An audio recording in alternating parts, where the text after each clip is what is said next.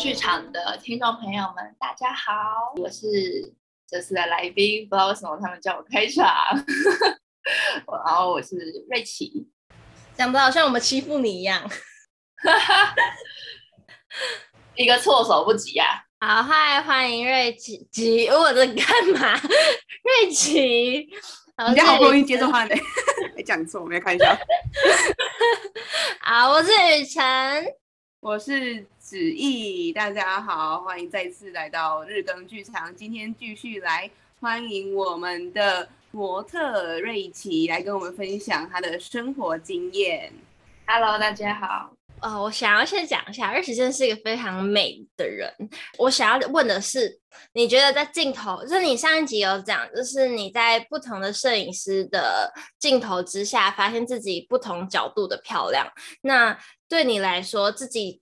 看到的在镜子前的你，跟你看到那些作品的你，有什么不一样？我觉得差异蛮大的，因为如果你说镜子前的话。大部分会在照镜子的时候，可能是你在刷牙的时候，或者是就是早上的刷牙跟晚上刷牙，然后还有你要化妆前的那些时候。其实我一直都，就是有人会说，你如果想要慢慢喜欢上自己的话，你可以对镜子里的自己说一些鼓励的话，或者是你就静静的看着镜子里的你，然后。凝视这整张脸啊，或者是身体啊，尽量不带批评。然后，或者是当有那些批评出现的时候，你可以去意识到说，哦，现在有这个声音，然后这个声音是从哪里来？是家人小时候的言语吗？还是说是外人或者是同才之间的洗脑？就是那些声音是从哪里来？然后你可以去意识到这件事情。那但是其实老实说，我很少照镜子，就是我不是一个。会常常照镜子的人，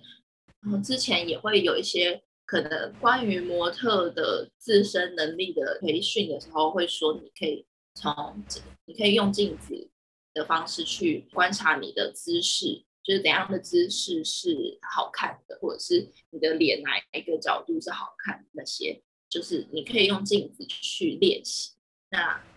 我自己是也比较少这么做的原因，是因为我其实是蛮不爱照镜子的，就是会觉得很尴尬，或者是也一直盯着自己看，很奇怪这样。但是镜子里面的我就一定是，如果大部分时间以不化妆的时间来说的话，大部分就会是最真实的那个样子。就我可能最近脸上长了一个痘啊，或者是什么晒伤之类的，就会很一目了然。那摄影镜头下的我，大部分摄影师给图都是可能他有修过，或者是就大部分不会就是原图直出，然后让你自己看这样，所以他会经过某种修饰。那那个修饰可能不一定是磨皮，或是把你的皮肤变漂亮之类，但是它会有一些加工，所以镜头里面看到的我。可能就不一定是最初的那个我。想要问一个很庸俗的问题：当模特儿真的要对自己的体重斤斤计较吗？对啊，还用说吗？这是一定的。应该是说，我觉得模特这个行业目前在台湾还是比较倾向瘦。就是你说对身材要有要求，我觉得那是你自己。必须做到的一件事情，就是你如果要以这个为业，那你凭什么让人家收费？就是你凭什么让人家付钱给你拍照？因为你至少自己的条件是要足够，那个条件不只是身材，当然还有一些可能对于姿势的熟悉程度，但身材一定是最基本一种。就是大部分的摄影师也不会想要拍到可能。就是还要修很久的那种人，这样，那也要取决于他拍的题材跟他想要的模特。如果他想要拍的就是比较身形比较丰腴丰满的的话，那当然没有问题，他会找那一类的模特拍。那如果大部分普遍来说，大家还是比较喜欢瘦跟漂亮，就是。我觉得台湾摄影师拍糖水的还是偏多了，自己观察下来。那所以，我这个样子跟形形象的偏少众，有时候可能拍摄的题材也会比较特别。那身呃，这又绕回就是身材的部分，我觉得大部分因为外拍比较不要求身高，所以可能他们一六五到一六八，或者是就是比我矮，因为我大概一七二，所以比我矮的人，他们骨架可能比较小，那所以他们的外表身材呈现上面就会更消瘦一点。那我自己有认识一些模特朋友，他是他们是有情绪方面的疾病，所以他们有从拍摄中获得某部分的疗愈。这样，那所以在那些状况下，他们有可能就是对于饮食是完全不在乎的，或者是他们可以就都不吃这样。就是我身边是很多过瘦的人，然后他们是模特这样。那我自己的话，就是会尽量的维持在一个好看的状态。那个好看不一定是只有瘦，就是当然会希望也有一点线条啊，或者是就是肌力上面做一些努力。这样可以说，就是你是一个特别自律的人嘛？我看你只要变胖的话，还会断食，我就觉得很了不起。而且是到底怎么做到可以五天断食的？呃，自律吗？我自己觉得不会说自律耶，因为就可能最近状态就是偏废这样。你说断食哦，断食就只是一个心血来潮啊，我也没有想说要变。呃，好了，有，因为那时候很有趣，好好大陆的用法，就是反正现实中还就会看到很多朋友在分享他们尝试断食的一些呃过程，然后他就会发现实。我那时候就想说，呃，应该说，因为我在那之前是一六八状态，就是我也是有断食，只是是间歇性的。那那时候就还蛮习惯那样子的饮食方式，就想说，刚好好像那段时间有一个试镜要去，然后就觉得自己好像体态有点走偏，我就想说，那不然就来尝试看看都不吃的那一种断食，然后我就。呃，就开始，就其实也没有说我想要，当然私心有希望，可能可以在试镜前变瘦个一两公斤这样，但没有一定要怎么，就是没有一定要以这个为目标去做这件事，就只是想说，哎，我没尝试过，那我来尝试看看，都不吃。我也有去看一些 YouTube 影片，就是他们，但大部分是男生，好像没有看到女生，就是他们就是像盖伊或者是。皮塔哥哥他们也有做这类型的长时间断食，然后我就看他们的呃算 vlog 的那种吧，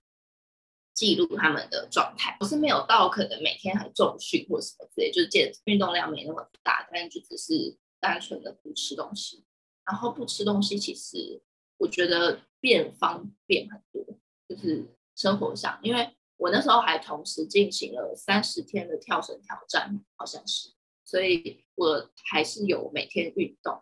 那我觉得这件事情很有趣，就是因为如果你有进食的话，你其实吃完是不太可能马上做运动的。那因为我那时候没有进食，就是早午晚餐都没有吃，所以我反而可以很自由的去调配我的运动时间，不会受饮食的影响。就我可以在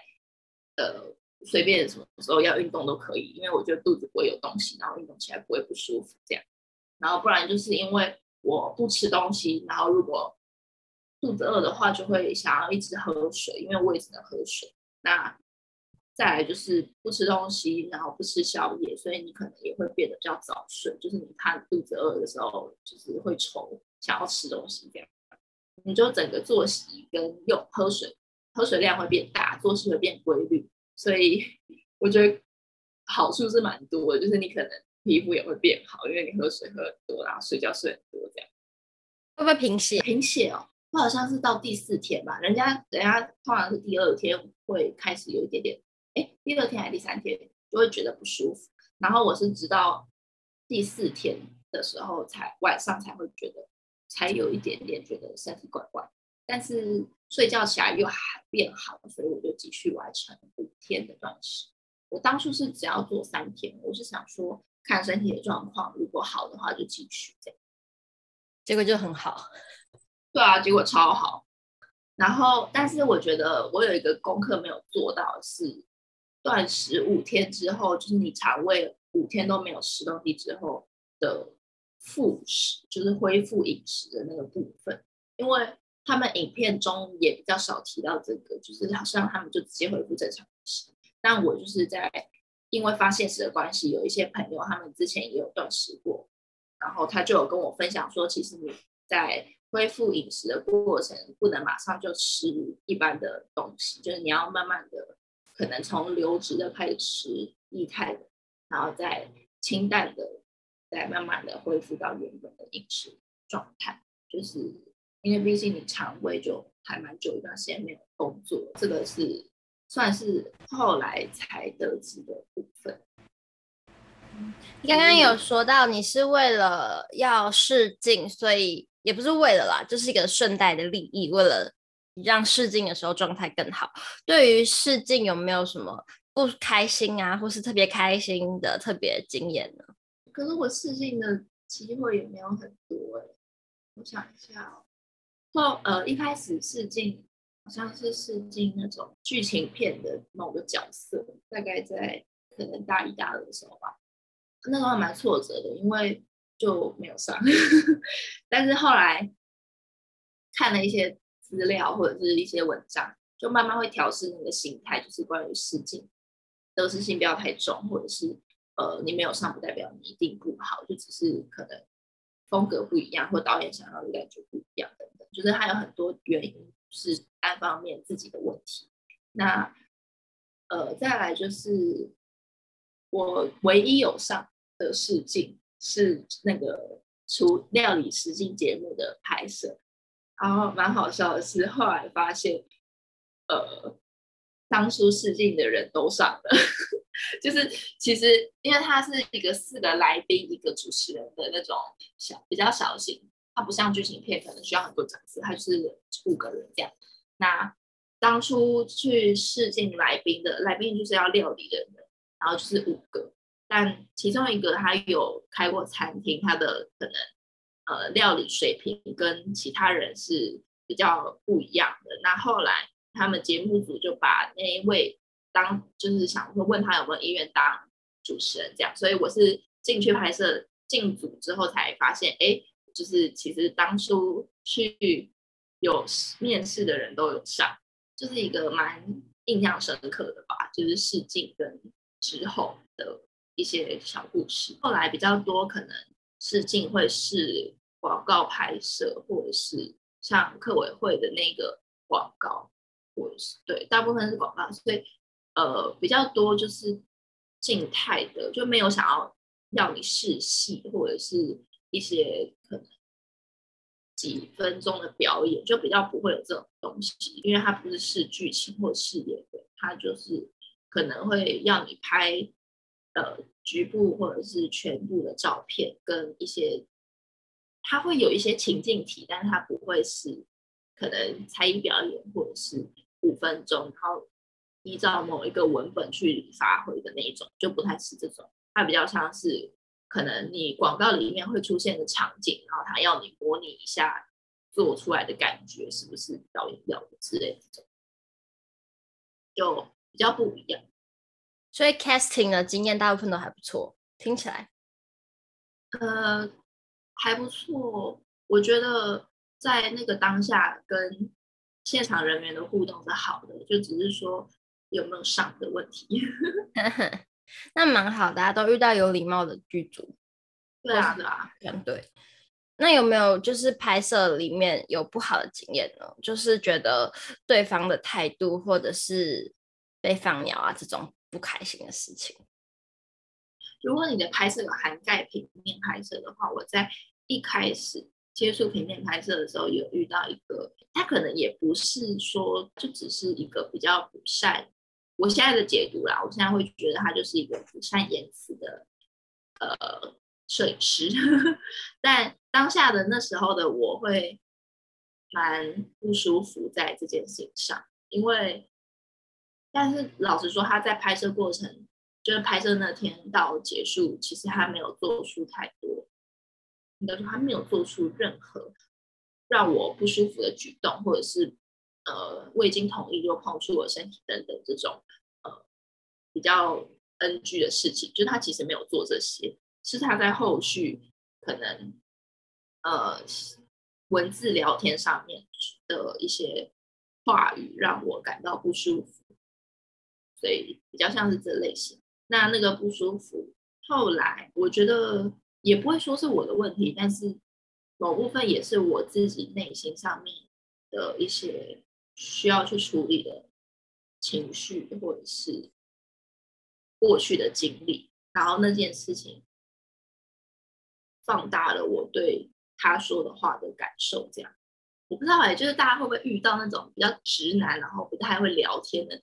那种人，就是他大概是那那种感觉，然后，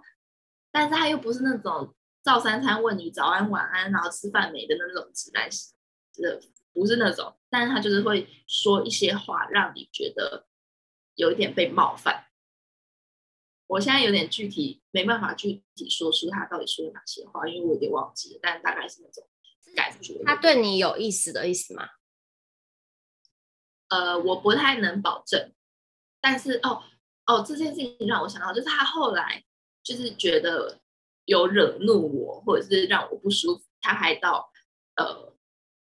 那个就是外拍啊，或者是拍摄会有一个脸书的社团，然后他还在社公开社团里面发了一个文章，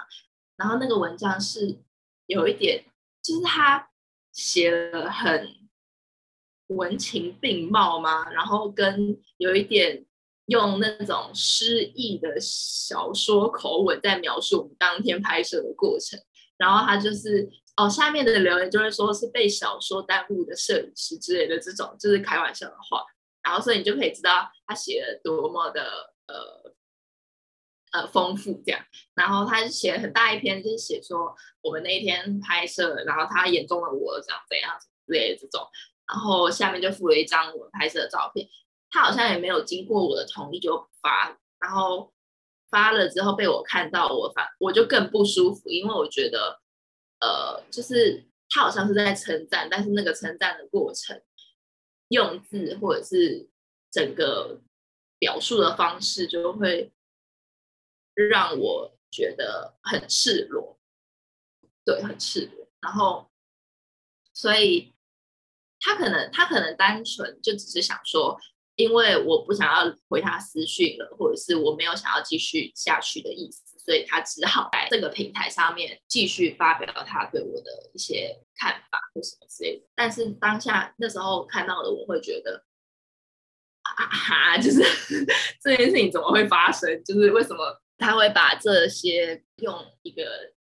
这样的方式去呈现？哦，然后我印象蛮深刻的是，因为如果。摄影师对模特有一些指教，或者是有一些不爽，或者是模特对摄影师都都可以，就是只要两方面有，大部分是这两方就不太会牵扯到妆发，但大部分如果这件事情产生的时候，大家会说就是黑特嘛，就是我就去社团黑特，然后他那时候他一开始就是说。没想到，就是我也有会有什么黑特要黑特别人的一天。然后他的文章结尾就是，他就说我我要黑特的是我自己这样。然后就就呃，就是一个，就是我其实也没有真的说他很不好，我也没有在公开的平台发表说对他的觉得被冒犯或什么之类。我就只是单纯在聊天的过程，可能回复的比较冷淡，或者是。没有想要继续聊天的意思，然后他就做了一个这样的举动，就会让我觉得，嗯，好像有点太超过，所以就是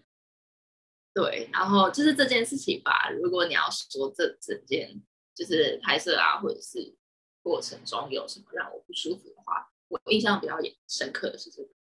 那你拍了很多大尺的东西，也不是很多啊，就是有一些大尺作品是很棒的。然后我对我来说，如果今天有一天我要尝试这种东西的话，我需要就是非常的信任我的团队或者是跟我合作的伙伴。那你是要怎么样去决定这个人是值得我相信跟他一起合作做这件事情的呢？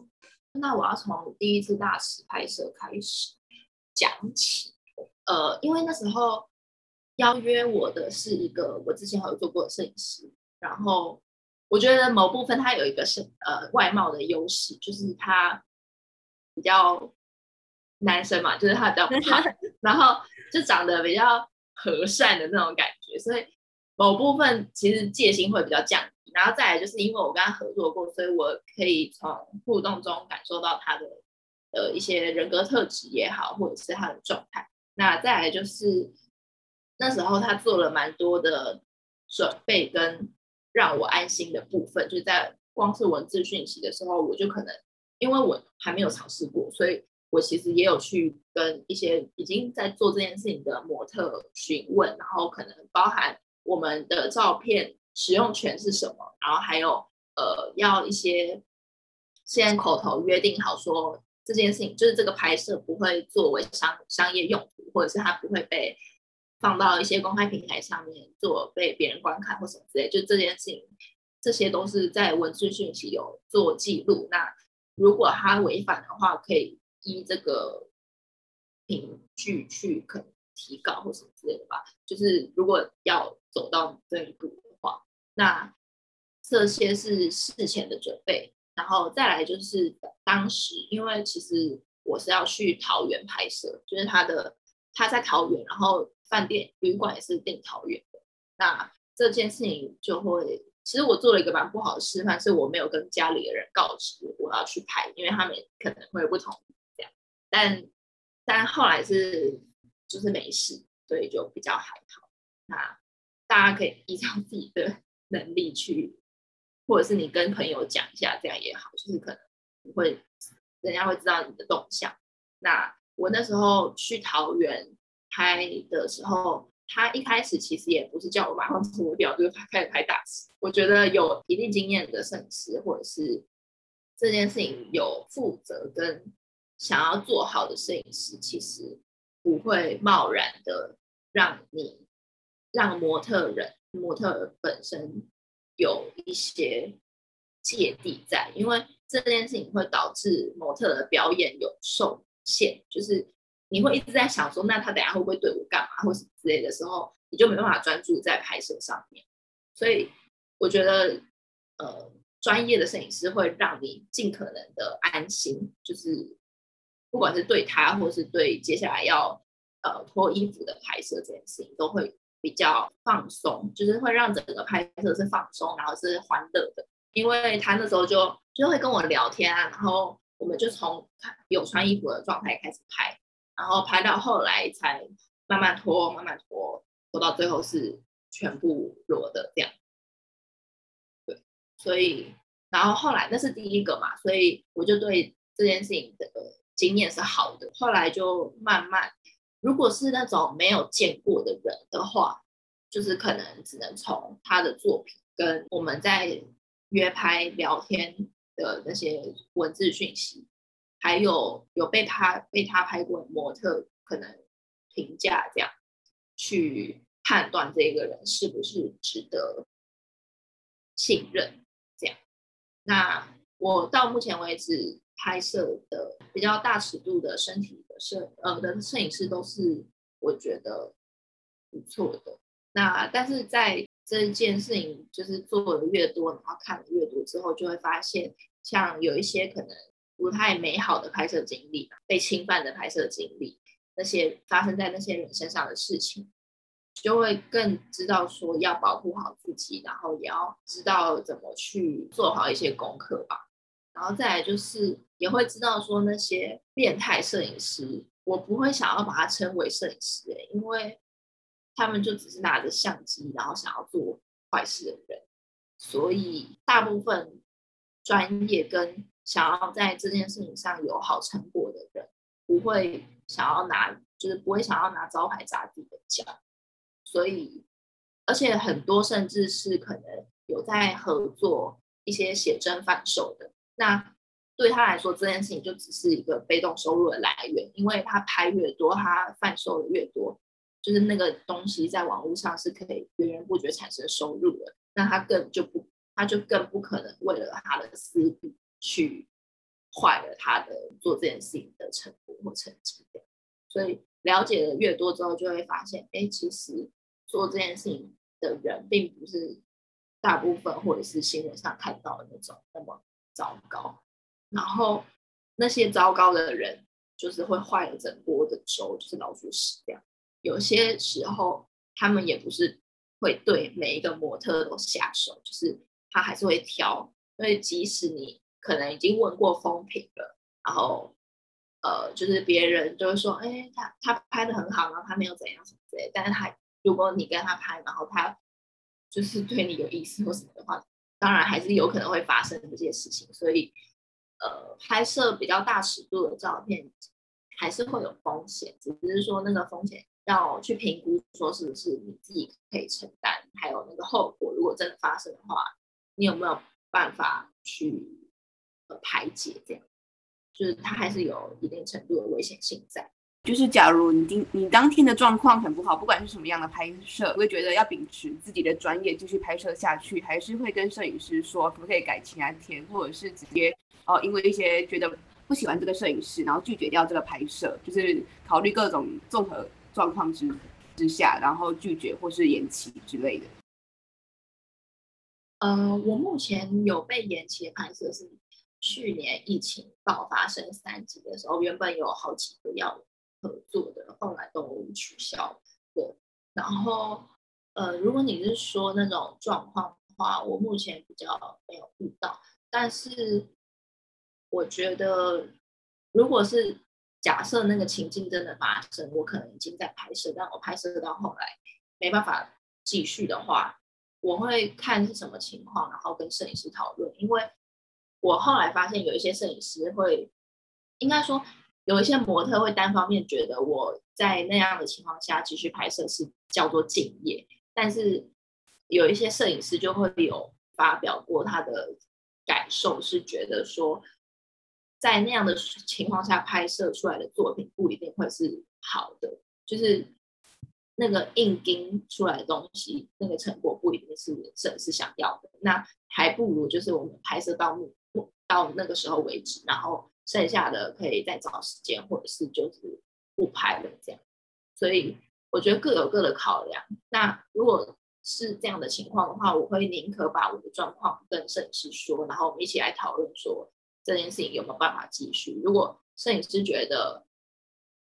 呃，如果模特 OK 就 OK，那那我们就继续拍。如果觉得 OK 的话，那如果他觉得他不希望他的作品有那些不确定性，那我们就就拍到这里。这样就是我觉得可以讨论，对啊，因为有时候你自己的想法跟别人的想法一定有落差，就是那种为了你好，或者是你自己。单方面的想象跟对方想要的，或许就是就是，如果会发生这种情况，那还不如就是我们摊开来说，看怎么办这样。哎，拍大池有没有什么特别的趣味啊？就是你觉得好玩或者是特别有趣、喜欢的地方？对的，有啊，呃，就是我第一次大池是在旅馆所以是室内拍摄，但我后来有拍到。野外的，然后是在淡水的那种沙仑海滩，就海滩会有防风林，呃，防风林嘛，就是有树树丛，然后是比较高大的那种树。然后我们那时候的拍摄就是在那个的后面，所以其实不太会接近到人群，就是也不太会看到一些人这样。那时候我就还蛮喜欢野外露出，就是 因为。呃，就是很舒服，就是你没有了衣物的束缚之后，其实那个感觉是很舒服，然后很回归自然的那种感觉。所以就是国外好像也有那种什么裸体沙滩之类的吧，就是你在对啊，就是很 natural 的那种感觉。我自己还蛮喜欢，就是意外的有被打开，对，就是。会想要尝继续尝试，就即使没有拍摄，我也可能会想要去呃一个比较人烟稀少的地方，然后解放。哎，这是你拍摄中比较突破自自己，就是嗯，怎么讲，自我突破的事情吗？还是你觉得在这个拍摄的职涯里有其他你也觉得非常的自我突破的事？有哎、欸，我觉得拍裸体就是拍身体这件事情不算不算是自我突破，因为它就是一个一个拍摄的形式，然后我。我蛮清楚知道自己会想要尝试，就是在我可能拍拍一些呃时装，或者是拍那个拍久了之后，会想要尝试一些不一样的拍摄。那突破比较像自我突破的是，呃，我在第一次拍大尺的时候，就那个摄影师除了要拍我大尺之外，他还有提议一件事情，就是要我把眉毛也剃掉。然后我那时候是光头的状态，就他想要拍一个新生出生的那种感觉，所以我觉得剃眉毛在那时候的我比较像是要自我突破，因为我没有剃过眉毛，然后我也不知道我剃了之后还长不长回来什么之类，就是那时候要剃眉毛这件事情比我要不要剃光头还犹豫，也会担心说剃掉之后会不会很奇怪或什么之类的，所以我那时候。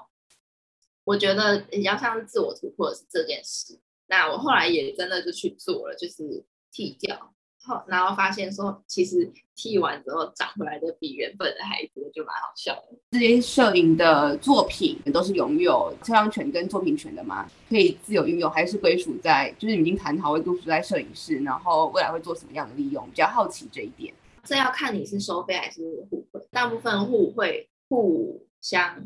呃，有那个利益的那个会的话，是作品是共有。那但是大部分就是有点像潜规则吧，就是大部分如果你想要在 IG 或者是社群平台以外的地方做呃可能展示，就是你可能有一个网站，然后你想要把你的照片放到那个网站上，或者是有一个其他的公开平台，然后你想要放的话。如果有牵涉到尺度的话，基本上大家会希望彼此尊重，然后呃询问一下，就是不管是模特问摄影师，或摄影师问模特，就是你要去做一个告知，然后取得对方的同意。然后基本上互惠的东西是不太可以做商用，就是你不能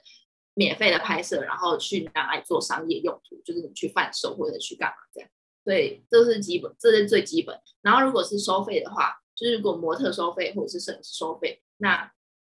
就要看你们当初怎么谈。就是有一些现在如果比较担心会有疑虑的话，大家就会签签合约之类。我目前是还没有签过，但就是有这个做法。那如果大家比较 free 或者是觉得没差，那可能就是口头或者是文字讯息说好就好。所以。呃，收费的话，大部分大部分啦，就是大部分摄影师可能就不一定会给图给模特，因为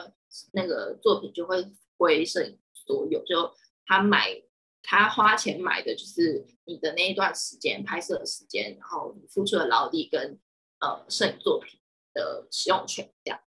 那如果